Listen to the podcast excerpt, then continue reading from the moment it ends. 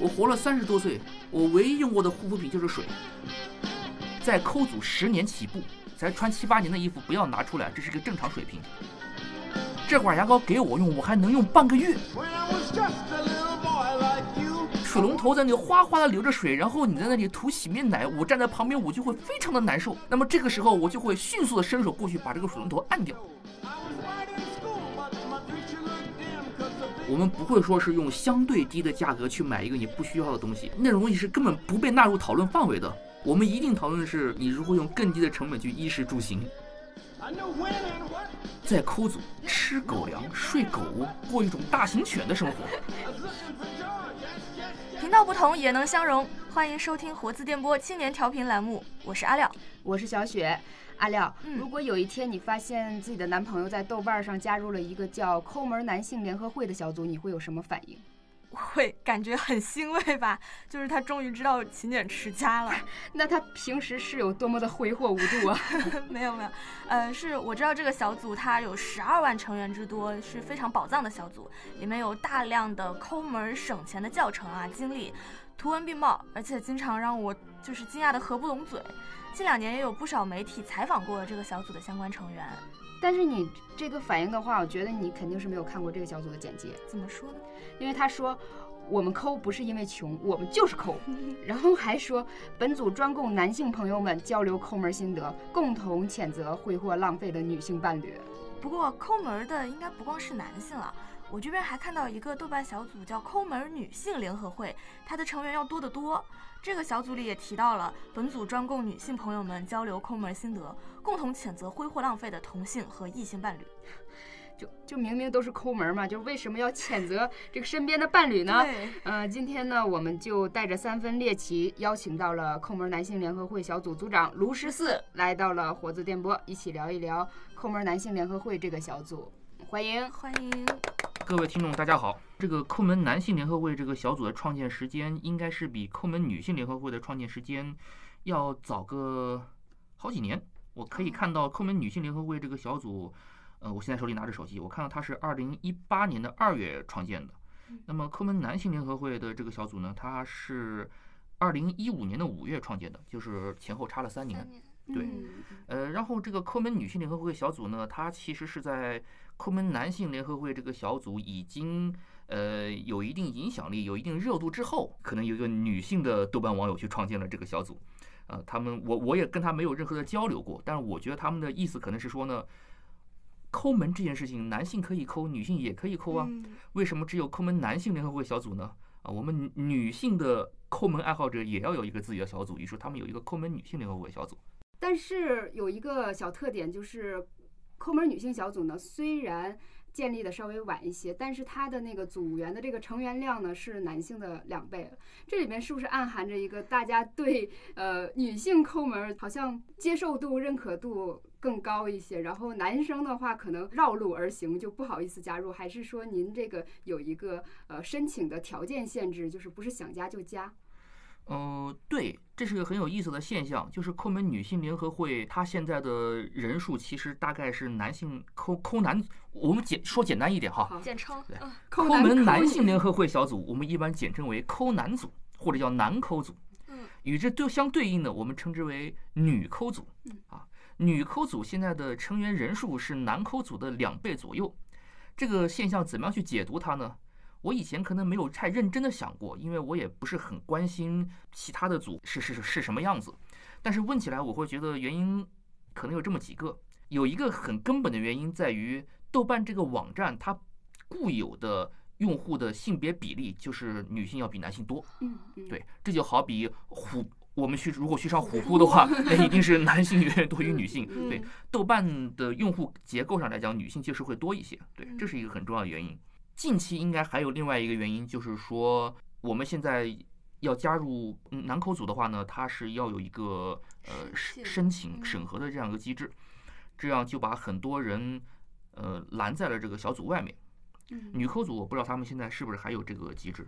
他们没有，是我对对对，我我试了一下，对女抠组现在还是可以呃随随时加入的。那是有什么样的特质，或者是呃呃什么样的原因这些？申请人被拦在了这个组门之外呢？就是您怎么审他？对，嗯，要回答我怎么审这个问题呢？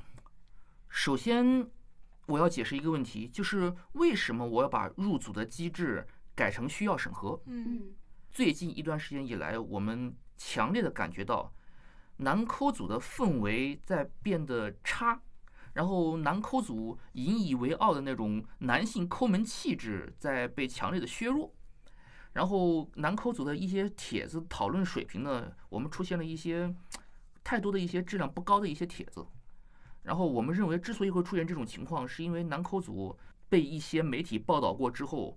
呃，有一些很有很有意思的内容在互联网上流传开来之后，它的人数增长太快、太迅猛了。嗯呃，人数增长太快的话，可能就会对原有的高质量的讨论形成一个冲击。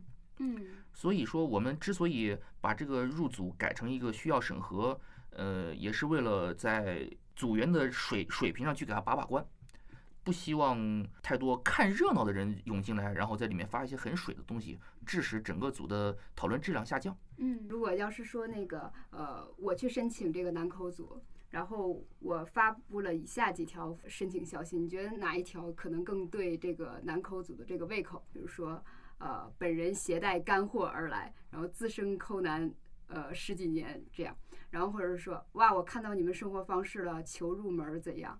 然后说某个被报道的那个成员实在是太牛了，然后本人那个慕名而来。然后或者是说什么都没有加，但是他的那个呃豆瓣页页面里呢，可能会暗含着某些对抠组的一些呃相关有一点点所谓契合的点，然后您会选择就是哪一个可能会投入通过率高一些？听起来的话嗯，以上你所罗列的这几几种不同的入组申请，实际上他们都会被通过。哦，就是说，虽然我是为了设立一个门槛，所以才有这样一个审核的机制，但实际上我会认为这个门槛它可以很低。那你们可能会有一个问题，你又要设门槛，然后门槛又设得很低，那你这个门槛还有意义吗？它能起到一个有效的筛选作用吗？答案是肯定的，因为在互联网上，大多数人只是随便跑一跑、看一看，呃，你设置一点点很低的门槛，你就能够把大量的一些只是看看热闹的吃瓜群众排除在外面。首次向外界披露高难度的审核规则，我觉得这个节目播出去之后，可能我的这个审核规则要稍微改一改。嗯对嗯，大家都来机密被其实泄露了非常非常简单，特别特别简单。只要你不完全空白，就都有希望，是这样吗？第一，不谩骂，你的入组申请要超过三个字，哦我很抠，然后几个叹号，这样我想来，可以。我很抠，三个叹号可以。我想来三个叹号也可以。但是如果你写着求加，不可以。好，所以说，第一个标准很很很简单，你要超过三个字。第二个标准其实也很简单，就是说你要说一句人话，你不要不说人话。什么叫不说人话？很多入组申请是哈哈哈哈哈哈哈，那我一定不会让你过的。嗯或者还有一些申请，非一看就你就会觉得这个人非常的没有礼貌，叫做赶紧给我进去。更可能是一个素质不高的人，我就不会让你进来。还有一个点，可能你们都想象不到是哪个点。有些人他写的一句话写的很完整，然后态度也很也很诚恳，但最后还是被我拒绝了。为什么呢？因为他把“抠”字写错了。你想加入抠门男星联合会小组，结果你把“抠”字写错了。对不起，我是不会让你进来的。也许你只是一个笔误，但我就是不让，我就不让那些把“抠”字写错的人进来。拼音输入法的话，确实很容易输错。如果你对文字没有让个这样一个洁癖，没有把字写对的好习惯的话，你很容易把这个字写错。嗯，我觉得不要小看这一条，一个一定能把抠字写对的人，他一定是一个素质相对高一点的人。同时也可能在抠字上真的会有所深入的理解，真正把抠践行到生活当中的一个人。就是他老看这个字儿，他很明白这是我要的生活方式，可能有这种原因。也许吧，也许。可能很多人觉得，哎，抠门男性联合会这个小组主题好奇葩呀，好有趣啊！但实际上，豆瓣小组里面嗯是一座宝藏，里面有大量非常奇葩主题的小组。它其实是，呃，豆瓣用户一种比较随性的，哎，我今天想到某一个主题，我觉得可能对这个主题感兴趣的人不止我一个，好，那我就创建一个小组试试看啊。也许有些小组创建之后呢，呃，很快会有一些同好加入进来啊，这里面就会产生一些有意思讨论。但是也许呢，这个小组创建之后啊，就没有什么人进来，甚至创建者本人很快对这个话题也失去了兴趣啊，那这个小组就放在那里，就不会再有人去无人问津了。这是豆瓣小组的一个长期的日常的生态。那您是怎么想到建立它的呢？您也是一时灵光一闪，对吧？可以说是一时灵光一闪，我突然觉得，哎。可能会有一些跟我一样的人对这个话题感兴趣，于是我就去创建这个小组。那二零一五年发生了什么事情呢？我自己是一三年结婚的，然后一四年办了婚礼，然后二零一五年的时候，我已经是一个有着两年呃夫妻家庭生活经验的这样的，但是还没有孩子的这样一个主夫，家庭主妇，对，可以说是家庭主妇，对。然后你进入到这样一种人生阶段。体会体验到一些以前从来没有过的人生经验，就觉得哦，原来婚姻生活是这个样子的，家庭生活是这个样子的。有些事情是以前可能没有想到过，或者虽然想到过，是但是没有切身体会的。那么我那个时候就会有一个很强的切身体会，就是我跟我老婆在一起呢，我们那些消费观念或和这个生活习惯差别实在是蛮大的。虽然它不构成一个很大的矛盾，伤不会多么伤害到夫妻之间的感情。啊，但是确实给我带来了一些苦恼，让我觉得哦，好难受。比如说，他在开着水龙头洗手洗脸的间隙，他没有再用到这个水的时候，他会让这个水一直哗哗的流着。他在比如说他在洗脸，洗脸要用水，这个我们可以理解。但是你在涂洗面奶的时候，可不可以把水龙头关掉呢？水龙头在那哗哗的流着水，然后你在那里涂洗面奶，我站在旁边，我就会非常的难受。那么这个时候，我就会迅速的伸手过去把这个水龙头按掉。每次我去把这个水龙头按掉，就会招致他一顿臭骂，说你干什么？我在洗脸，你不要来打扰我。我说省水，你把水关掉可不可以？你不要管我。啊，类似这样的事情就会发生很多。还有一个就是，我都觉得无法理解的事情，就是牙膏，在挤牙膏的时候。他觉得这个牙膏皮扁了，他就会毫不犹豫地把它扔掉。然后我一看，牙膏哪去了？牙膏哪去了？昨天那管牙膏还有好多，今天怎么不见了？为什么卫生间里放着一管新牙膏？然后我扭头看向卫生间的垃圾桶，发现那管牙膏在里面，我就大吃一惊，赶紧把它捞出来，然后把它放到水龙头下冲一冲，把它表皮冲干净。然后我就拿着这管牙膏去质问我的老婆，说：没用完的东西，你为什么要把它扔掉？我老婆说用完了呀，我说没有用完呀，她说明明用完了呀，我说挤给你看好不好？当场我就挤出来给他看，我说他不仅还能挤出一次，他还能挤出十几次，这管牙膏给我用，我还能用半个月，你为什么要把它扔掉？就类似这样的事情会发生很多很多次。所以那个在介绍里你就加上了一句强烈谴责浪费挥霍的伴侣，是吗？对，所以说这其实是南抠组创建的一个初衷。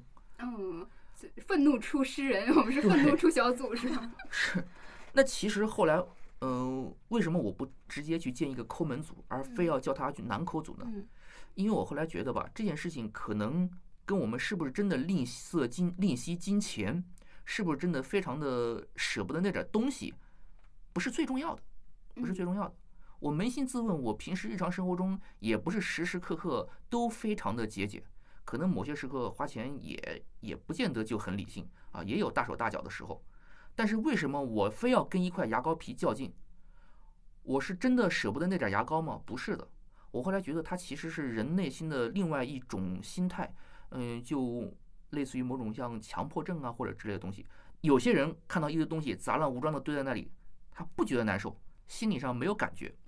但是对于一个有强迫症的人，或者对于一个有洁癖的人，他看到一堆乱东西乱七八糟在那里，就看了就难受。他一定要把它整理整齐，这样他心里才舒服。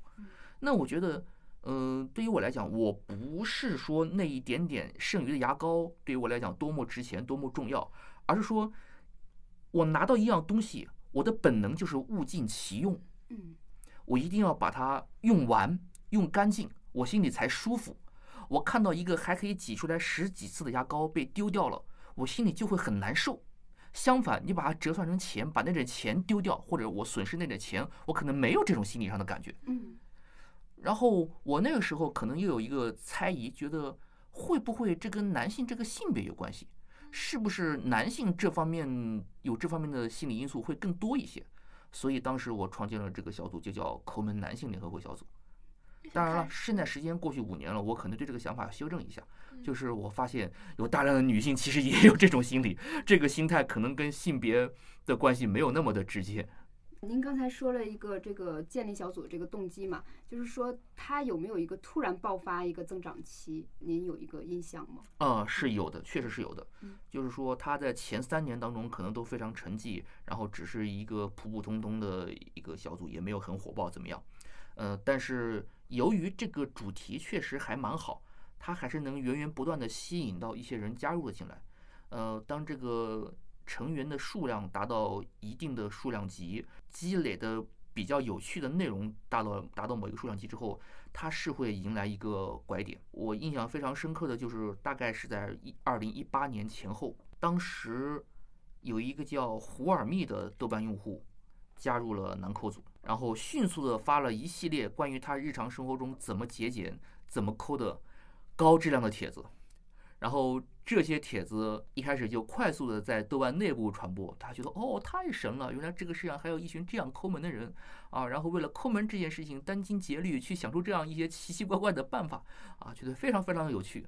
呃，那个时候是迎来了小组第一个也是最重要的快速增长期。当他从几千人增长到几万人之后，这个小组的生态和性质就会发生一个本质上的变化。对，原来就是它只是一个那么多。默默无闻小组里中并不起眼的一个，当他成为一个几万人的小组之后，他就基本上算是一个在豆瓣站内，呃，可能有一定影响力的相对比较大的组了。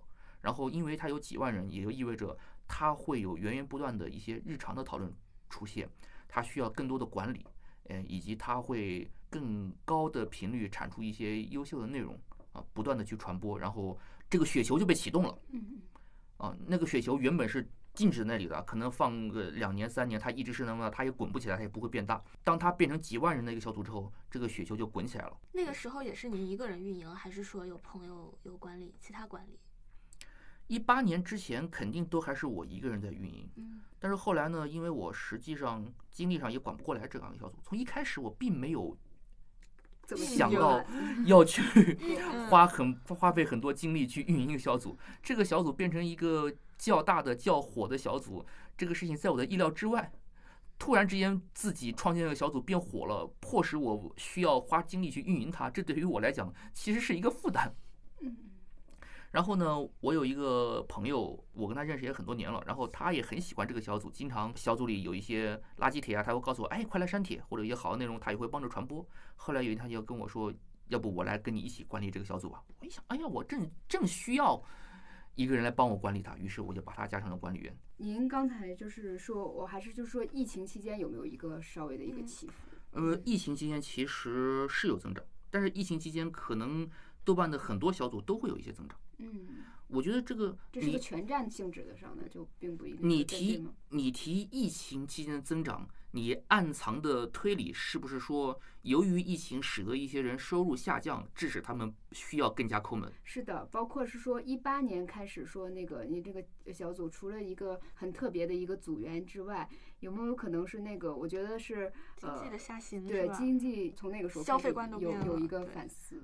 你这个点其实提的很对，因为这个小组时也命也运也，近两年它其实是跟一些热点话题跟这个社会的现状。嗯，是有点能够搭上关系的。啊，过去两年可能有一个词大家经常听到，叫“消费降级”。啊，对，消费降级对应的这类。所以，就消费降级这个概念最火，然后很多媒体和自媒体争相去聊这件事情时候，那个时候我就感觉到，哦，我的这个抠门男性联合会小组看上去是踩中了这个点儿，而且那段时间也确实，呃，人数增长的比较快。我觉得这个可能确实有某种时代背景的社会氛围的一些影响。然后像现在这个疫情期间，虽然说由于受到疫情的影响，大家有一段时间都都没有工可以开，于是上网的时间变多了啊。整个豆瓣的各个小组可能这段时间活跃度都比较高，但我会觉得可能抠男组在这里面的增长比例会更，也许会更大一些，大家更没钱了，而且更需要抠了。而且抠组里有一些非常实用的精华帖，比如说我我就很想尝试一下，有人会用那个买的那个油麦菜。菜心儿和菜根儿都同时留着，然后插在水里，最后会长出新鲜的油麦菜。对，种植又又嫩的 油麦菜。我觉得那个抠男组它最大一个特点就是比那个女抠组有更多的实用和干货，因为我觉得女抠组它可能会集中在某些小目标上，比如说对最近我。怎么样节俭？然后我的目的是买一个什么前男友面膜。男抠组就是觉得很就抠到抠的更有创意，我觉得可能会这么讲。嗯，我觉得确实很有意思，非常非常有趣。呃，男抠组跟女抠组他们都以抠为主题，但最后这个氛围上的差异还是很很明显的。呃，有一位网友他曾经这样总结男抠组跟女抠组之间的区别，这句话后来广为流传。呃，大家听了觉得非常的好笑，也非常的传神。他说：“女抠组是一群人在花了很多钱之后，相互劝诫说不能再花这么多钱了，得相对的少花一点；而男抠组是一群人在挑战生存的极限。这是一个本质区别。然后我在入组申请里面，其实也会看到很多呃女网友，她也想加进来嘛。然后经常看到的一类。”呃，入组申请是这样写的，就说我是女抠组来的，女抠组根本不抠，我想加入真正抠的男抠组。他是 很少，就是就是这一类的声音经常会听到，就是大家普遍反映说女抠组根本就不抠，好吗？女抠组那帮人很奢侈，他们在讨论的是怎样用相对低的价格去买一个你不需要的东西。对，就是而男抠组是说。你不需要的东西通通砍掉，连需要的东西你都有更低价的方式去替代它，或者去实现它。嗯，因为那个女抠组，我有一个强烈的印象，就是说，她说我们抠，因为我们穷，但是男抠组直接就扎到骨子里了。他说我们抠不是因为穷，就是因为抠。怎么看待这两句话的差异？呃，因为。女抠组是在一八年创建的嘛，所以那个时候呢，你可以看出来他们的小组介介绍有一点有意的在跟我们男抠组是在对标，或或者说是呃对仗，那玩一个文字游戏那样子啊。我对这件事没有意见啊，没有关系的。嗯，在豆瓣大家都是都是一起来玩的嘛，我也不会觉得你在抄袭我或者你在蹭我这样，我我。自始终没有任何这方面的想法，相反，我会觉得现在这个生态蛮好的，有一个男扣组，有一个女扣组，并且各自有各自的呃形态，各自有各自的文化，我觉得是挺好的啊。我先说明这一点，免得我下面要说的一句话会被解读成对女扣组的攻击，那样就不好了。男口组之所以持这个观点，我觉得很显然了，就像我刚才说的那个故事一样，难道我真的穷到买不起牙膏吗？不是的，我就是因为不把牙膏。刷的挤得干干净净，一点儿挤不出来才扔。我非得这样做，我心里才舒服，对吧？所以说我不是因为穷，我就是因为抠。当然了，这句话，这个句式也是模仿了罗永浩老师那句很有名的话，叫做“我认真不是为了赢，我就是我就是认真”。嗯嗯，对，有一模仿那个句式。你觉得女抠组、男抠组这种表现出来的特点，它跟就是我们大家普遍对男性、女性消费观的这种认知会不会有关系？我觉得还是有关系的吧。嗯，就是虽然现在男抠组也不反对女性加入，甚至我觉得现在男抠组的女性占比可能都已经比较男都要比男性更高了。但是在过去的很多年里面，由于这个组名里面明明白白的写着“抠门男性联合会小组”，所以实际上，呃，过去的很多年里面，这个男性占比还是相对要高一些的。那这个可能真的是性别差异。我们男人抠起来那真的是非常非常狠。我们不会说是用相对低的价格去买一个你不需要的东西，那种东西是根本不被纳入讨论范围的。我们一定讨论的是你如何用更低的成本去衣食住行，呃，维持你一个怎样把你的最基本的生存线压得更低。我觉得这个很有意思，就是我刚刚在看女扣组的时候，也还在能看到他们讨论买买的时候用的东西，但是我就在想，这背后是不是有一个到底什么东西是必需品的问题？就是可能对于一些女性来说，呃，男性用不到那些东西，对女性来说它真的是基础的，比如说面霜，就是洗面奶等等这些，可能男性他会用更便宜、更简单的东西去替代，或者就不要，但是好像女性她好像真的就得有这个需求。对我也会有这种感觉，因为一旦我不反对女性来加入我这个组织后呢，我经常面对一些帖子，我会觉得我很难在必需品和非必需品中间画出泾渭分明的一道线。有些东西是很难判断的，而且这里面我觉得是有鲜明的性别特点。呃，比如说，如果我看到一个帖子，他讨论面霜啊，或者洗面奶啊这样一些护肤用品的时候，我作为一个男性，我的第一反应就是。你为什么要讨论这些东西？这些都是不需要的东西。我活了三十多岁，我唯一用过的护肤品就是水。就是、啊，可能说唯一用过的护肤品水有点过分啊。可能冬天皮肤干裂的时候也会涂一点什么东西。但是就就是我日常就是早上起来清水洗洗脸啊，就不会再涂抹任何东西了。而且我现在可以跟听众说一下，我面对面看到卢诗思老师，他皮肤非常好。对。就是很多男性啊，谢谢大家，谢谢大家。朋友都是 真遗憾，这是一个音频节目，要是能放视频就好了。我们争取一下。其实我知道，就很多那个男生，比如说他去洗澡，只要一瓶洗发香波就足够了，就是拿这个香波可以洗头发、洗身子、洗一切。太有同感。对，所以说，当我看到这个帖子的时候，我就会觉得，哦，这对男性来说是没有用、没有用处的东西啊。但是转念一想。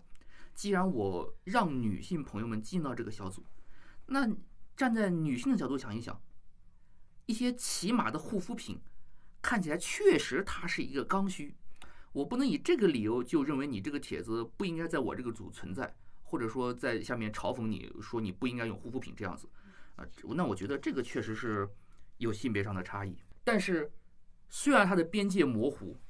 我们也依然可以看很清楚，看到有些东西确实是毫无必要。嗯嗯，那我们可不可以呃分享一些就是您觉得特别精华的帖子？因为我们俩当时看的那个小组的时候，觉得那个最牛的就是首届抠王大赛。对对啊对，去年我们确实在抠门小组里面呃搞了一个小组内的活动，那个。活动的名字应该叫呃首届抠王之王争霸赛，对。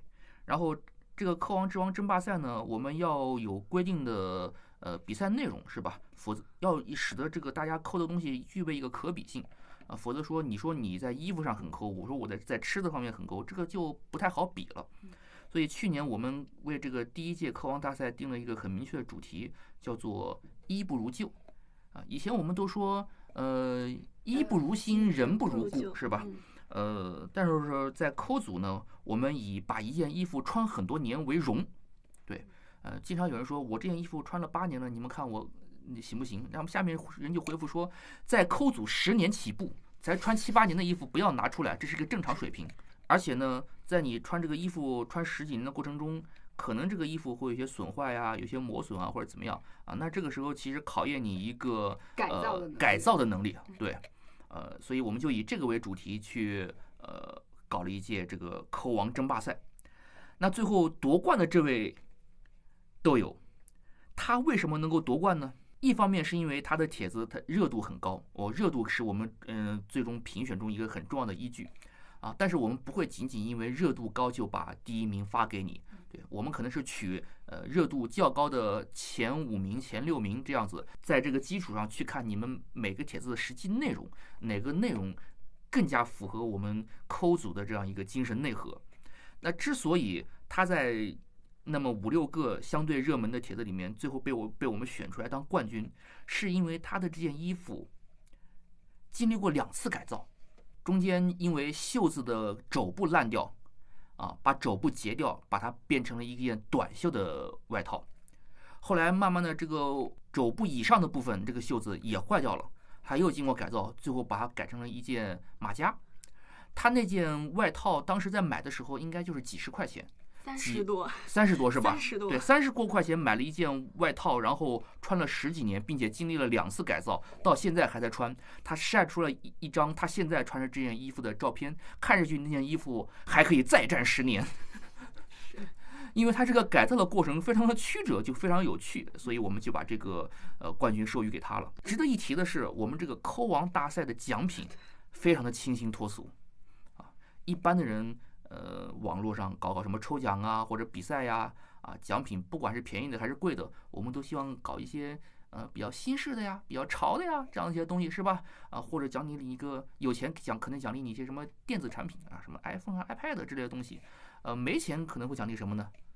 你你有你有印象吗啊，对对对，比如说什么小音箱啊、充电宝啊这种东西，U 盘呐、这一类的东西。呃但是我们就不一样了，我们抠门男性联合会小组这个比赛的奖品非常的实用，是一袋大米和一桶食用油。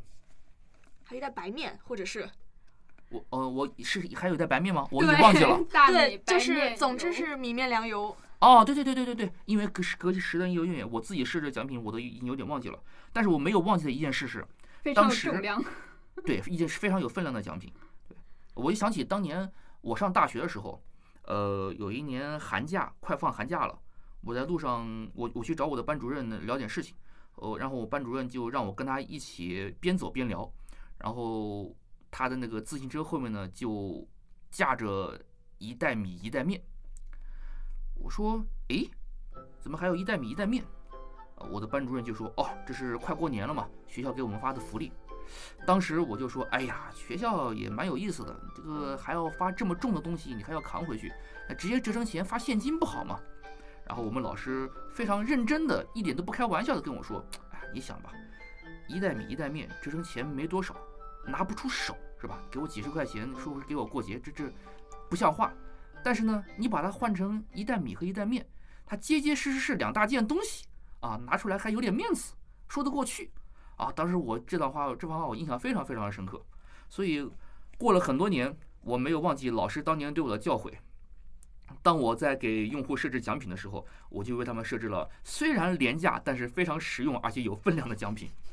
也是尊师重道的一个体现，是吧？礼品非常压手。对对对，呃，不枉我接受了大学教育。嗯，那您就是说，呃，提到这个教育的问题，就是走向这个抠门道路的这个途中，有堪称导师的角色吗？就谁或者是说有一些这样突发的一些事件嘛？当时您说了，除了那个是婚姻，就是结结婚以后，然后是作为一个主夫，然后觉得是有一些冲突，嗯、然后但是在这个之前的话，你有没有发现过你有这个抠门的潜质？可以这么说，结婚呢让我发现了我跟我老婆之间的冲突，然后我才意识到我很抠门，以及这个事情是可能是一个有意思的话题。那种感觉就好比鱼第一次跳出水面到了空气中，它才知道哦，原来外面是空气，然后它才知道哦，原来我之前是一直生活在水里。那在那之前，呃，抠门或者叫节俭这方面的这样一个习惯，我根本没有意识到，就好比一条鱼根本意识不到自己是生活在水里一样。森林里的一棵树不需要知道自己是一棵树，是吧？对我真的是这种感觉。对你，你问鱼什么是水，它不知道什么是水的啊那。就有家庭的原因了，那就是我真的是在跟我老婆一起生活之后，有了这样一些生活细节上的冲突，才让我第一次去认真的审视这个事情。嗯，在那之前，因为我的原生家庭还有我身边的人，好像就那就是一种正当的、非常正常的生活方式。我妈妈也是一个非常节俭的人，我爸爸肯定也是一个正，我觉得就是正常程度的节俭的人，就并不是特别的抠门或者怎么怎么样。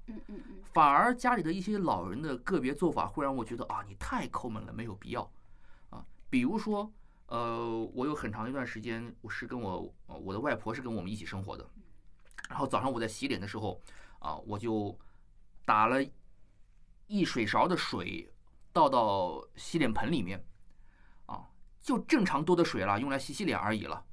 然后我的外婆在旁边看着我，那个眼神非常的痛苦。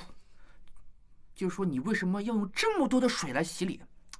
然后呢，因为他是一个非常慈祥的老人，而且他也不太愿意去指责我、骂我，但是他每天早上当我洗脸的时候，他在旁边看着，眼神都是那种，哎呀，好浪费，哎呀，受不了了这样一种眼神，啊，可能可能他的那种心态就跟我看到我老婆哗啦啦的开水龙头的心态是一样的啊。但是我可能那个时候也比较小，我一开始我还没有意识到，我只觉得很奇怪，为什么你要看我洗脸，而且是用那种奇怪的眼神看我洗脸啊。终于有一天他忍不住了，他跟我说：“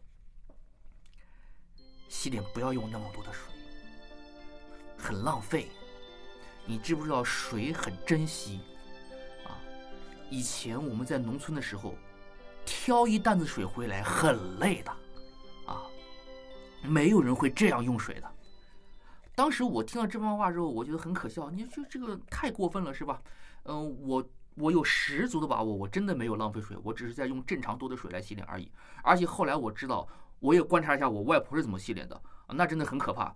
基本上那个水就是刚刚把盆底盖住那么一点点水，勉勉强强能把脸打湿，然后呃不再把它擦干。我觉得那样的那样的洗脸方式我是接受不了的啊。到这个程度，我会觉得是抠门过头了啊。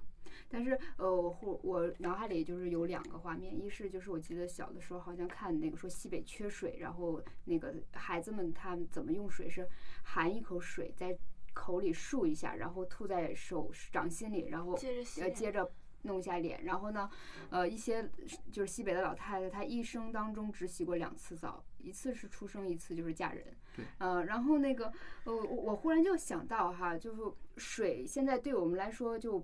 比较呃唾手可得嘛，就是说一抬下水龙头我们就来水了。然后之前的话，我们就是说挑着担子，然后去去打水，有这么一个呃时间和体力的一个成本在里头。那我想问，你会不会觉得说，呃，有一些人会认为抠门就是匮乏，就是一种资源匮乏，或者说抠门是一种有点前现代，呃，像大妈大爷的那种生活。那个你对于这种观点你是怎么看待的？但是我说一个我自己的观点，我觉得其实那个呃老奶奶说出了一个真理，就是水很珍贵。其实即使现在我们就是唾手可得，依然是这是一个珍贵的资源。嗯，是的，是的，是的。呃，这个其实有点回到刚才我们那个话题上，就是我们到底为什么抠？嗯，是因为穷才抠吗？还是说你的抠和你的穷没有任何关系呢？呃，就是说我们为什么要节俭？是因为匮乏吗？那么，在不匮乏的时候，我们还要不要节俭呢？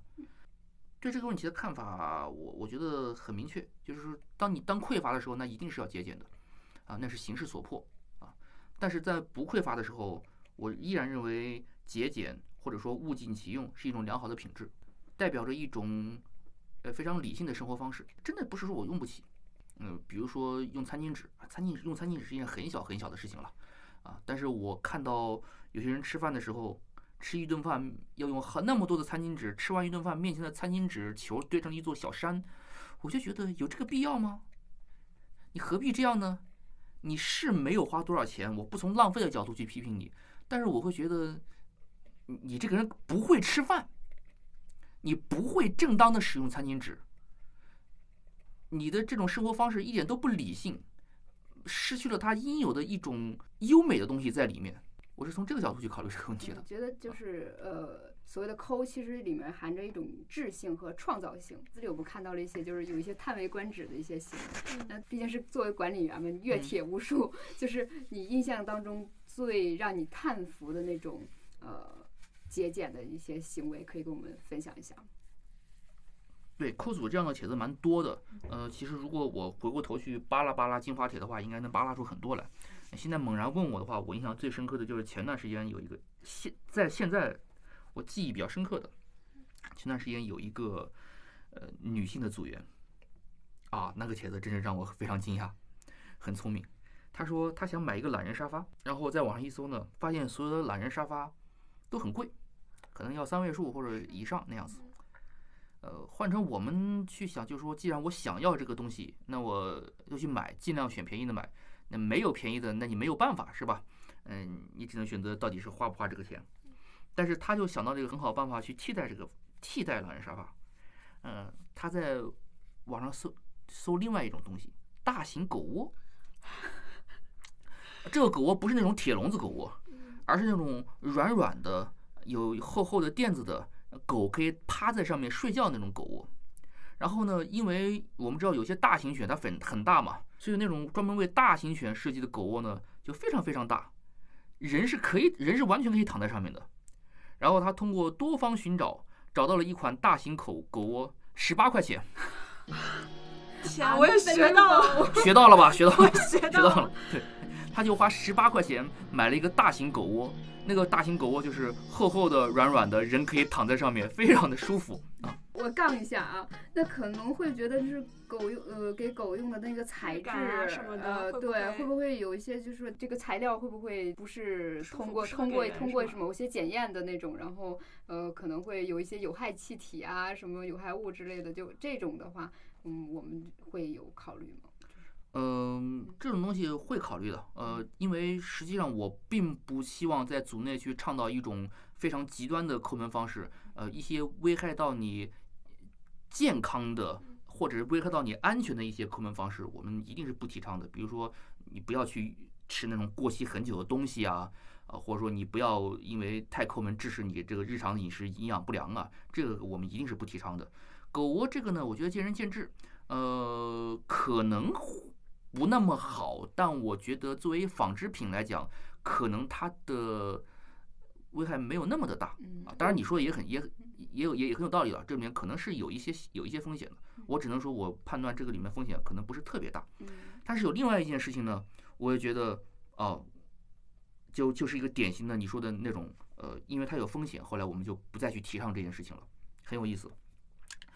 在我们这个组里啊，大家经常讨论的一个主题就是说，怎么样吃的又便宜又好啊？经常有一个讨论的主题就是说，现在肉很贵，我们怎么样才能吃到又便宜又好的肉？啊，大家很快发现鸡肉确实是很便宜，但有没有比鸡肉更便宜的肉呢？有位组员就发现了，有一种东西很便宜，这种东西叫做鸡架。鸡架是很便宜的，就把上面大块的肉已经卸掉了，但是那骨头上面还是有肉的，呃，肉还不少。你把鸡架买回来做熟了，能吃到很多肉。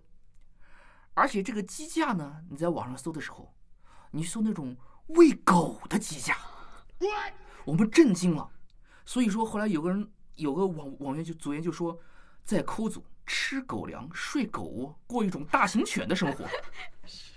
他说的振振有词。他说，虽然这个东西说是用来喂狗的鸡架，但是它并不是生来是，它就是鸡架嘛。呃，它是喂狗还是喂人，完全取决于你把它送到谁的嘴里嘛。只要它是个正常的鸡架，那人为什么不可以吃？人当然也可以吃。而且他说他问过老板了，他说老板这个东西人能不能吃啊？老板说你吃吧，没事，不会有关系的。呃，那一度我们也认为这个帖子非常神啊，超越了我们的想象，而且用一种看起来相对合理的方式，没有什么危害的方式去解决了呃廉价的食物来源这样一个问题啊。就我就把它，我有没有把它设为精华帖，我有点忘记了。反正这个帖子蛮好，我一度认为它蛮好的。富含蛋白的帖子，对 是这样。但是很快嗯，这个帖子下面就出现了一条回帖嗯。这个回帖的网友呢，他自己是开一家烤鸡架店的嗯，所以他对这种食物的供应链呐、吃的东西他是非常熟悉的。他下面写的很长，就给我们解释了人吃的鸡架和动物喂猪喂狗的那那种鸡架，实际上它们可能是有区别的。人吃的鸡架呢，它的整个供应链的每一个环节上都会更加注重卫生。比如说，这个鸡一定是你屠宰过后的鸡，血放干净的鸡，然后你这个运输过程中会呃对冷链的要求会更高一些。但是这个呃喂狗的鸡架呢，呃可能是一些意外死亡的鸡，然后这个鸡的血可能也没有放干净，然后如果你用严格的检疫标准来看它的话，它可能并不适合人来吃。啊，那我们看到有这样一个专业人士说这个话之后，我们马上就判断说，哦，那那那这个帖子是有问题的，我们不应该倡导你去吃一些不安全的东西啊。去精，去精了是吧？把精华删掉。呃，我们也没有去精，因为可能后来这个发帖的这个楼主他自己也意识到这个不好，嗯他把这个帖子里的主楼里的内容就全部删掉了。哦，嗯嗯嗯嗯，是这样。所以说，我们扣组还是有底线的，我们不会成还而且还是有一个非常好的一个文明交流的一个氛围对嗯对对扣组交流挺挺文明的。嗯，呃，我觉得男抠组这个眼光呢，像一个大钳子一样，一下就能抓到那个本质。然后在我们这些消费行为里啊，办卡呀，什么呃所谓的优惠呀，就经常会让我们就是说本着省钱的目的去了，但实际上是还是一种铺张浪费的行为。在在这在这些事情上，你是怎么去除这些呃优惠的糖衣炮弹的？你是怎么怎么识别他们？就能不能给我们一点儿经验？这个其实经验谈不上了。首先还是就是说，尽量不要去买那些或者去消费那些你实际上不需要的东西嘛。就像我刚才反复说的那样，不要想着怎么样用一个相对低的价格去购买或者消费一些你实际上不需要的东西。呃，很多时候你不买就是最省的。有人问，呃，是 A 方案更省呢，还是 B 方案更省呢，还是 C 方案更省呢？可能一个万能的回答复就是说，你不买是最省的。嗯你做到这一步，其实基本上 人家就很难坑到你的钱了。嗯你是跟爱人生活一起生活之后，然后才发现两个人的那个差距的。然后在谈恋爱的时候啊，包括我现在如果随机在那个百度上搜“抠门”两个字，会有一个很重要的一个一个路径，就是说，呃，抠门男人的二十条特征。哦，就是识别什么样的人是抠门的男性。那这个识别的背后的意思就是说，这样的人我要不得。啊，嗯，就是您怎么看？好像我们对抠门，呃，就是放在男性和女性身上，我们的评价是不一样的。哦，我觉得这个其实可能对我们，因为“抠门”这个词，呃，它有一个很明确的核心的内涵，但是可能每个人对它引申的解读都不太一样。呃，我们抠组从一开始就会在很多地方去强调一件事情，就是说，呃，我们抠是只抠自己，不抠家人，不抠朋友，尤其我们在人际交往中，呃，不去做那种占小便宜、呃鸡贼的那些那样一些事情。嗯、口组经常会有这样的帖子，就是说，呃，女朋友怎么样怎么样，呃，家人怎么怎么样。那下面的回答就是说，给他花钱啊，给他买啊。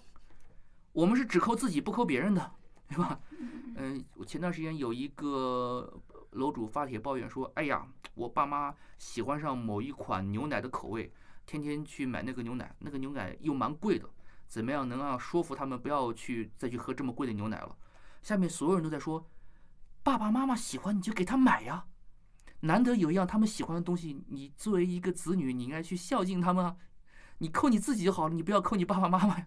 我们基本上是这样一个态度，呃，所以一个优秀的抠组男组员还是值得女性朋友们跟他交往的。只扣自己不扣别人，呃，像这样这种是一个普遍的一些规则，就是你要在这个组员里面是有一些，我听你聊了很多一个合格的男抠组组员，嗯，你觉得还会有一些什么样这样的例子吗？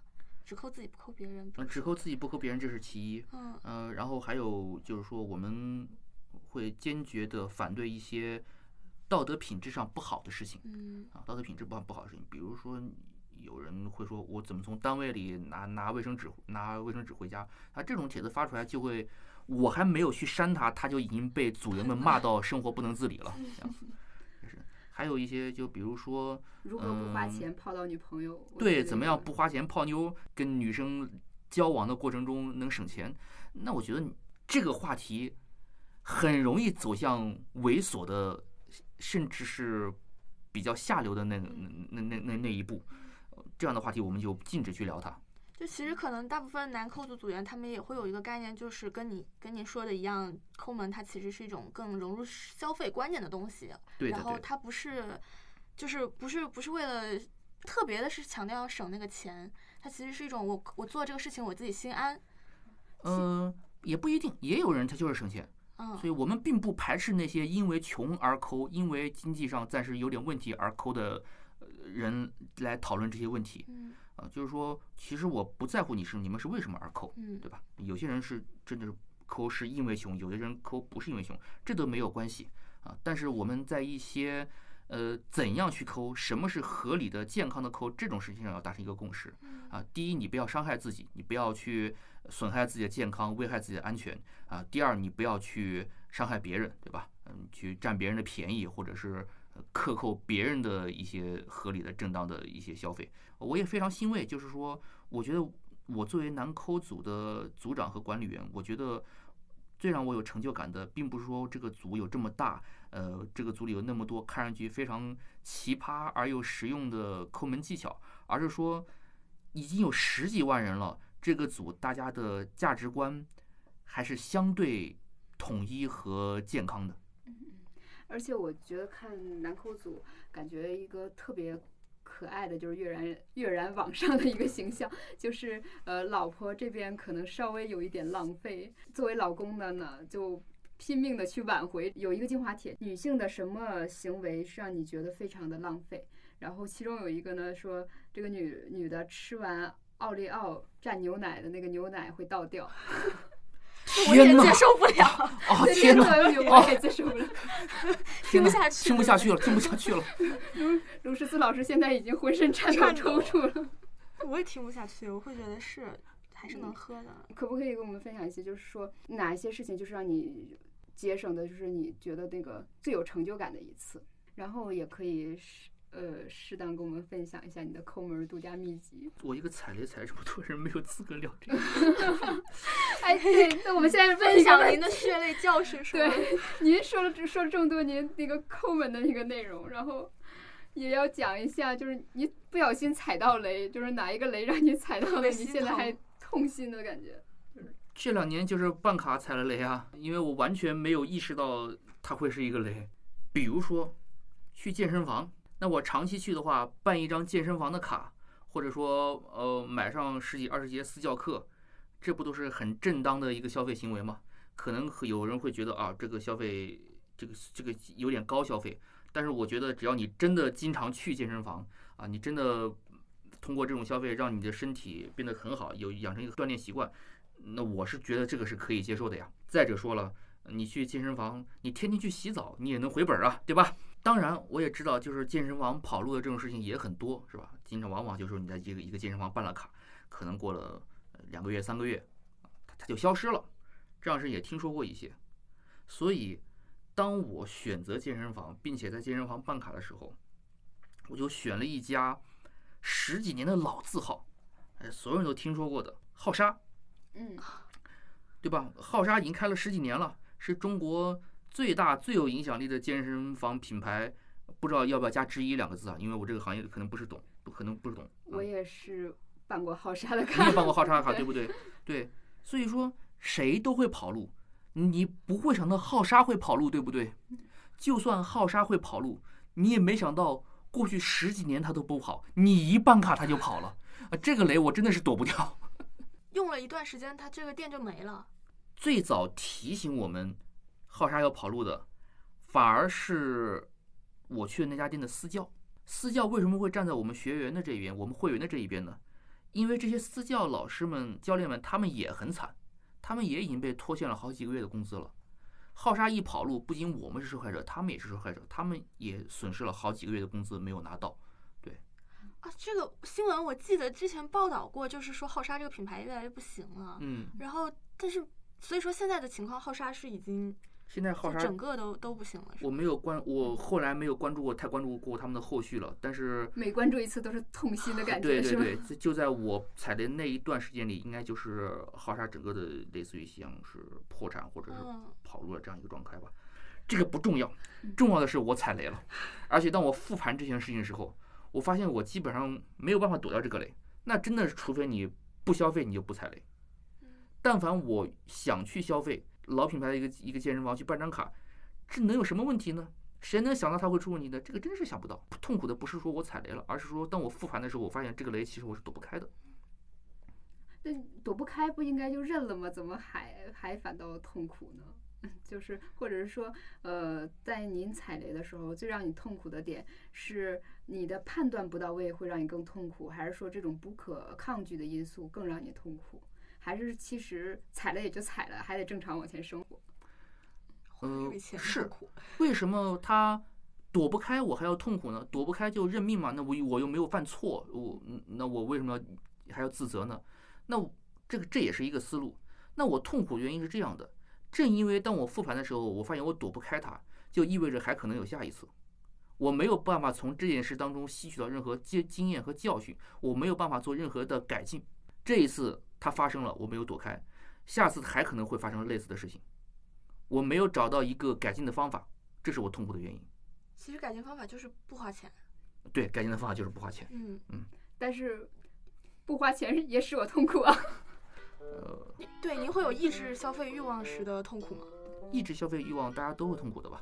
但你但是一个欲望产生之后，我们肯定是希望能够满足它，嗯啊但抑制抑制它，它一定会让你痛苦。但是我会有一种这笔钱花的很值得快乐。嗯，其实还不一定，我是属于一直消费欲望会有反向的快感的，就我会想是吧想象，但我省了那笔钱啊，你就好像自己多了一笔钱一样，是吗？啊，就这么想，这个钱没花出去，就相当于赚到了，对对吧？如果你节省下一笔钱，然后为省下这笔钱而感到快乐，一定是那个东西你还没有那么真的想啊要，对，哎，一个很想要的东西不让你去买它，你还是会有点痛苦的。那我们那就很想问您，您觉得什么东西上您会愿意花大一点的钱去？你觉得它值那个钱？什么东西让你产生了不可抗拒的这种费欲欲望？对，嗯，其实，在现在这个阶段，我会认为呃为健康花钱是最值得的一件事情。对，呃，就是抠组其实也会有一系列这样的讨论，我到底要不要在健身房办卡？在健身房办卡是不是会很亏，或者怎么怎么样？那我作为一个会去锻炼、会在健身房办卡人，虽然我踩过雷，但我还是会说，但凡只要你真的坚持锻炼，你去健身房办卡，你一定不会亏的，因为为健康投资、为健康花钱是非常值得花的一笔钱。前段时间我看到一个新闻报道，具体的数字可能不准确，大家听个意思就好，就是百分之六十以上的中国人，他们会在生命的最后十八天里，花掉自己百分之八十以上的积蓄。可能这里面具体数字没有那么准确，但是他个大概意思就是说，绝大多数人会在自己快要去世的时候，才把所有的钱拿出来挽救自己的生命，而且他们还挽救不了，还失败了，最终他们还是很快就去世了。那你回头想一下，一个人一生那么大的所有的积蓄，那是多么大的一笔钱？我就不说全部了吧，嗯你把这笔钱的十分之一分散在几十年当中，用来投资你的健康，你的生活质量会不会更好？你的寿命会不会更长？你你会不会过得更开心？那这样一想的话，你一年花几千块钱去健身房办张卡，只要你真的去锻炼，这都不能算是浪费钱，这个钱是非常非常值得花的。啊，以此类推，其他任何一些跟健康相关的钱，我觉得呃其实都值得花。就是您这个还是对人生的整个一个非常理性的一个规划的一个角度上去考虑。你有就是比较强烈的物欲吗？比如说男生会喜欢呃游戏产机啊，什么什么呃手办、对，等等等等。鞋，对，就我一直提醒自己，就是说不要入坑，不要入坑。在江湖上流传着很多入坑之后痛心疾首的话，是吧？什么摄影毁毁一生，是吧？呃单反毁三单反 单反穷三代，摄影毁一生，类似这样的一些话，对吧？就告诫你不要轻易培养自己摄影方面的爱好，否则它就是一个花钱无底洞的东西。呃，与之相类似的，其实我很喜欢运动，我的身边也有一些朋友呢，他们很喜欢骑自行车，啊，他们骑自行车不是骑摩拜了，他们一定是买那种好一点的公路车、山地车或者公路车，是吧？每一辆车可能都好几千，啊，上万的也不是没有。除了车本身之外呢，还要买各式各样的一些配件，啊，你要你要买头盔啊，啊，你要买这个前灯后灯啊，然后定期的这个车还去保养啊，去升级啊，啊，也要花一些钱。我很艳羡他们，很羡慕他们啊，因为我也很喜欢骑车这个运动。有一次借了他们的一辆车，参与了这样这个一下这个活动啊，觉得很开心。但是从三年前我参与那次活动开始，整整三年了，我只停留在一个艳羡的阶段，我没有为他去花钱，因为有点狠不下心来去花那个钱。直到前一段时间，他们又组织一次活动，我没有参与他们，但是当他们集中在一起休息的时候，我跟他们一起吃了个饭，然后借此机会呢，我把他们每个人的车都骑了一下，就觉得啊，真是太爽了，太开心了。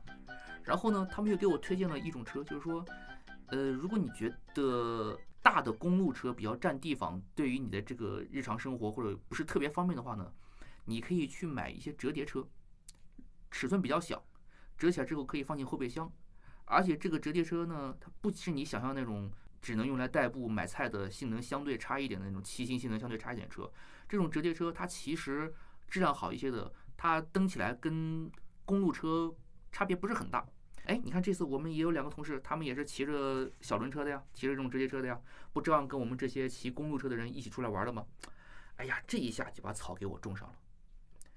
我第一天跟他们一起玩，看看了一下他们的车，第二天我就狠了狠心，啊，用三千七百元买了一辆折叠自行车。然后买了这辆车之后呢，特别开心，真的是把钱花出去，真是太开心了。然后呢，买了这辆车之后，我又去买各式各样的配件，然后我就万万没想到，那些零零碎碎的配件，这个几十，那个一百，整个买下来一看，账单一看，七百多哦。哦，原来买配件也要花要上将近上千块钱那样子，对，应该就是花上千，因为那些那七百多里面应该不包括头盔，我把头盔再一买之后，基本上就一就就上千了，啊，对，头盔也是您就是关于身体健康的一个一个需求，哦安全嘛，对，这个不是健康，这是 保安命，全保命对，。所有骑自行车的人都会告诉你，呃，如果你想骑自行车，你首先要买的是头盔，而不是车。对，你可以有头盔没有车，但你不能有车没有头盔，啊，一定是这样子的。嗯那么买了这辆车之后呢，像我这样平时比较节俭的人啊，偶尔花大价钱买了一样买了一个什么东西，那我是一定要物尽其用的。所以四月份四月初买了这辆车之后，到目前为止，我累计用这辆车骑行的距离已经超过四百公里了。我等于就入了，终于入了一个坑嘛，对吧？入了一个新的坑，去调研究了一下这个坑的深度和广度，发现虽然它看起来可能没有摄影那么可怕，但是如果你想花钱的话，一样可以把可以把家败光。比如说，我现在已经发现哦，原来这个领域里面有一些非常高级的牌子，有一些非常好型号的车，价格就不是三千七这么便宜了，可能是要两万。好想要，也要得起，但是理智告诉我，不要陷入这样一个，呃，乱花钱的这样一个状态。骑自行车的人里面也经常流行一句话，叫做“多骑少改”，骑才是根本啊！不要老想着今天给它改改配件，明天给它升级一下，后天换一辆新车啊，那样的话就误入歧途了啊！要多骑少改。那我想，我怎么样在骑和买之间建立一个平衡呢？后来我终于想出一条妙计，那就是我要设立一一个买车基金，我每骑一公里，我就往这个基金里放一块钱。如果我这辆车我能给它骑两万公里，我就拿两万块钱去换一辆车。这样既激励了我尽可能多的去骑车，又让我有一个目标和希望，就是说我可以升级换代，买更好的车。而且如果这样我去把那个车买下来的话，我会有一种错觉，就是说这辆车是我赚来的。我骑了两万公里的车，我才用自己的劳动赚来了这辆好车。这样一想，心里就舒服很多了。啊，那么现在我已经骑了四百公里了。对自行车这个圈子不了解，然后但是我对各种层级的消费品我都有这个疑惑，就是它里面品牌溢价的成分和它真正值这个技术含量的成分有多少？比如说两万块钱的车跟您买的最开始三千多的车，您觉得它值那个价吗？两万多？肯定不一样啊！肯定不一样，就是，但是觉得它值吗？就是它，因为我它为什么是入坑不五千多？因为我入坑还不久，所以这个问题我可能不能回答的很专业。但是基本上到最后，呃，一开始你用较少的钱能够大幅度的提升你的体验，到后来就会变成了你用很多的钱去提升一点点那个小体验，可能那提升的一点点，呃，就是成本很高的。嗯嗯，这是一种这是一种情况。当然也有意外的一种情况，就是说它确实有品牌溢价在里面。就是说，如果你真的很懂行，然后你不去买它的整车，而是自己用某种方式去配的话，你可能用一个低得多的价格就能配出一个性能上呃相近，而且更适合你自己的一辆车来，这是完全有可能的。一入抠门深似海，然后可能说先从那个会计算开始，就是算呃先做一些 Excel，然后各种比价，然后数学学得很好，这是一种呃可以抠的方法。然后呢，就有一些是囤积。我我有一些东西我我都存起来留起来，然后再去像您说的物尽其用。还有呢是说改造，有一种改造性的思维，就是这个东西，呃，我有发挥自己的创造力，从它那个自己本身的一个功用发挥出其他的功能。然后另外一种就是说，嗯，像那个刚才那个狗窝的这个事儿，就是这个替代补偿的这种一种心理。然后从这，或者是还会有更多的词，就是这些的话，你会把它们都放到就是呃抠的一种技能，或者是说呃，我我们认为这些就是已经是很干货的部分了，但是在您这个眼里。某些只是入门级的，然后哪些是算是呃抠教里那个稍微道长级的，或者是说掌门级人物，然后这个其实其实真的不敢当。嗯呃，因为很多人因为我是抠组组长，就以为说啊，你这个人肯定特别特别能抠，你都已经抠组组长了，那你肯定抠的境界很高。其实不是这样，就是我的这个抠门程度、抠门水平或者对抠的执念，在我们这个组里面只能算是一般水平而已。嗯，对要在这些事情上面，其实是我向抠组里面的这些组员们去学习。我可能更多的只是呃做一下日常的运营，维护一下这个组的秩序啊，做一下这样的事情。呃，并不意味着我有什么资格去指导别人该怎么抠。甚至有的时候我在做某些消费的时候，我会暗暗有这样感慨，觉得嗯，我身为抠组组长，我居然消费这么多，这个说出去会不会是一种丑闻呢？这就好比我前几天我花三千七买了那辆自行车的时候，我也有这种感觉。我说，我一个抠组组长，我居然花三千七买一辆自行车，这个丑闻说出去就好比一个神父得了梅毒，会有这种感觉。毕竟就是还是阅帖无数嘛。嗯然后你觉得就是抠的境界，就是哪哪一种是那种扫地僧的级别，然后哪一种只是说平时我们听到的只是那个呃一些很平常的路径是范围内的一个抠，然后并没有掌握到这个抠的一个精髓。我觉得很有意思啊，因为呃，我们一般人可接受程度那种那种抠，就是说你其实并没有过一种特别奇怪的生活，只不过你在一个正常的日常生活当中，相对要讲究一点、节俭一点。但是抠组，我确实也偶尔会看到一些人，他们整个人的生活状态跟我们普通人的生活状态差别还蛮大的，啊、就以一种类似于在修苦修的方式再再去过那种生活。呃，比如说，其实刚才我提到的，呃，二零一八年的时候，有一位叫胡尔密的抠组网友，他写了一系列关于抠的帖子，里面就能看出来他的这个日常生活状态跟我们差别非常非常大。呃，比如他住的地方，他是我印象里那个帖子里，他是住在一个呃毛坯毛坯房里，然后那个房子应该是就没有任何的装修。所这里所谓的没有任何装修，意思意味着就是说他连四白落地都没有，床墙都没有刷白，那是住了那样一个房子。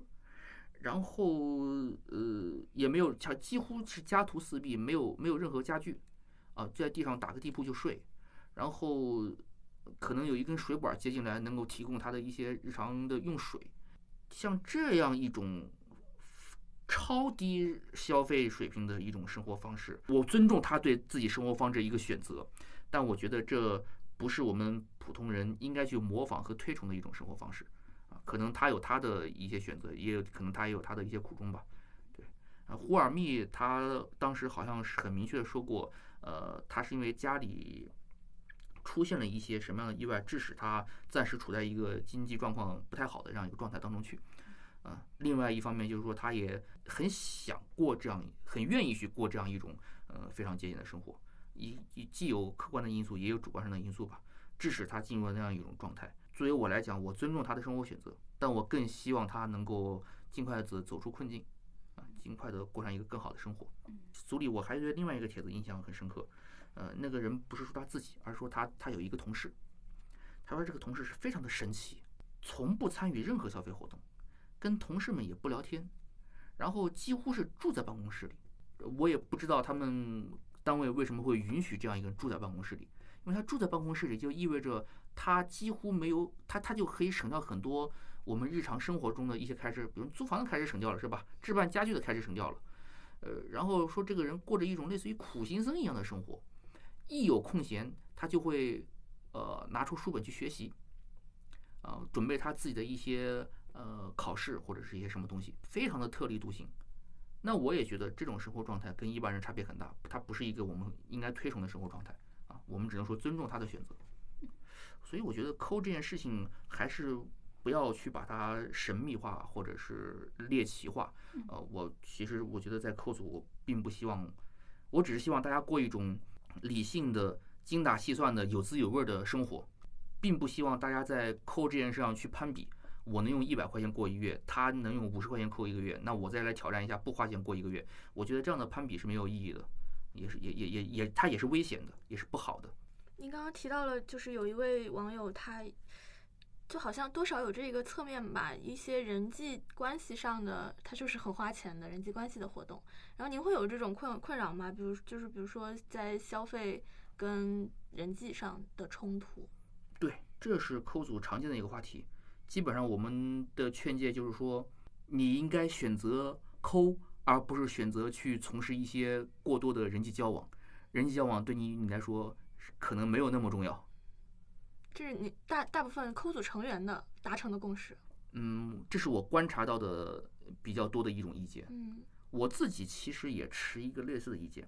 我觉得人际交往这个话题可能就又有点超出抠这件事情的范畴了。它实际上是我们怎么样去选选择一种什么样的生活方式。嗯，如果你的人际交往中有相当大的比重是你自己所不情愿、不想接受的、被迫的。如果你的日常生活中人际交往这一块儿已经让你感受到了一种极大的困扰，那我觉得你确确实实应该想一想，去改变一下自己的生活方式。也许过多的人际交往实际上是没有必要的，也是你有一相当能力去可以拒绝的。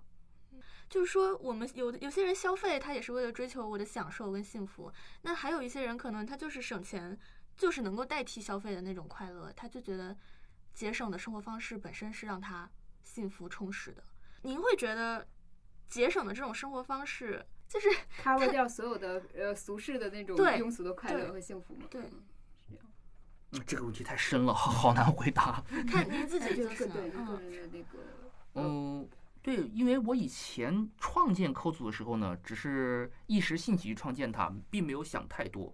但是随着抠组越来越大呢，我会觉得我创建抠组的那个初衷有点太小了。如果局限在那个范围内的话呢，可能会对抠组未来的一些发展不是特别好。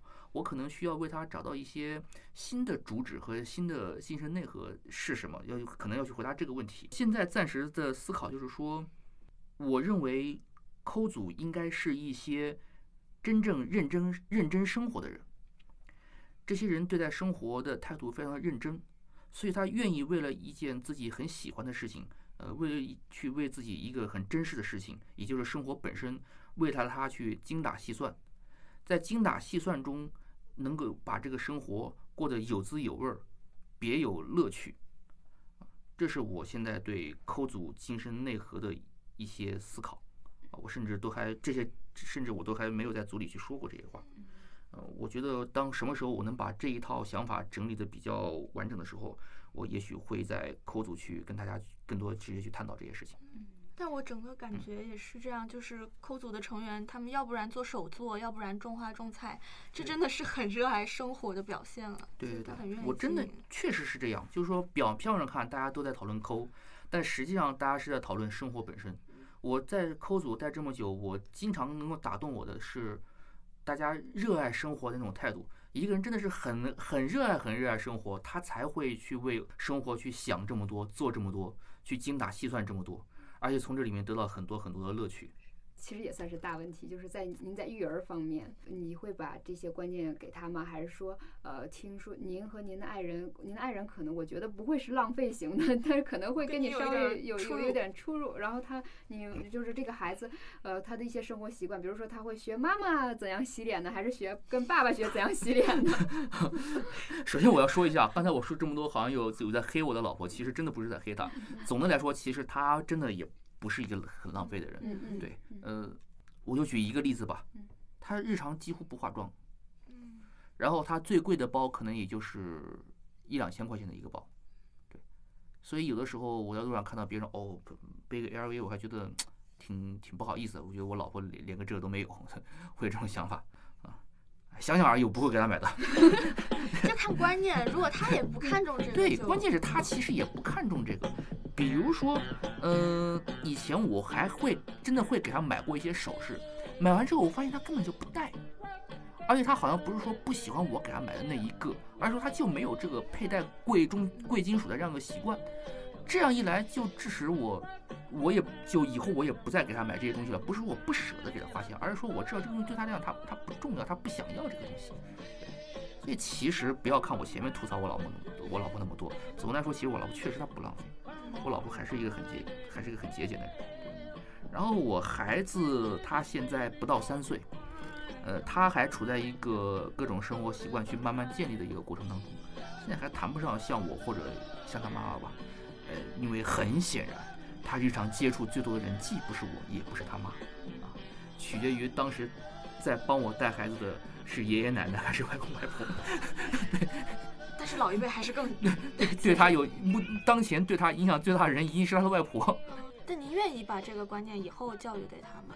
我愿意啊，因为我觉得这还是蛮好的，试一试，算得上是一种美德吧。节俭是一种美德，这个应该还没有什么疑问吧？嗯嗯，对，节俭的美德我应该是要传授给他。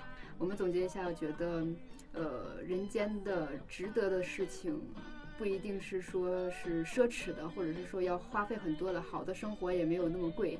然后，呃，我觉得我们也非常受启发。嗯，今天我们大概这个采访差不多就是这个样子。嗯，然后十十四老师最后还有什么跟我们火字电波的那个呃朋友们要说的？因为我们这是青年调频栏目，我们的 slogan 是频道不同也能相融。然后，呃，你希望大家从此以后对抠门二字和抠男抠组有呃什么样的一个观念上的一个转变，或者是说？其他你想分享的？嗯，我觉得你们的 slogan 非常好，就是频道不同也能相融。嗯，那我觉得今天我来介绍一下抠南抠组，可能也是像很多以前没有听说过南口组的听众朋友们，呃，介绍了另外一个生活频道。呃，如果能够引起你们的一些好奇，引发你们的一些思考，那我感到非常的荣幸。啊，有兴趣的话也可以到豆瓣南口组来看一看。记得大家那个验证消息要三个字以上，之后可能改了要五个字以上。好，好，谢谢，谢谢，谢谢卢十四老师，谢谢，谢谢，谢谢。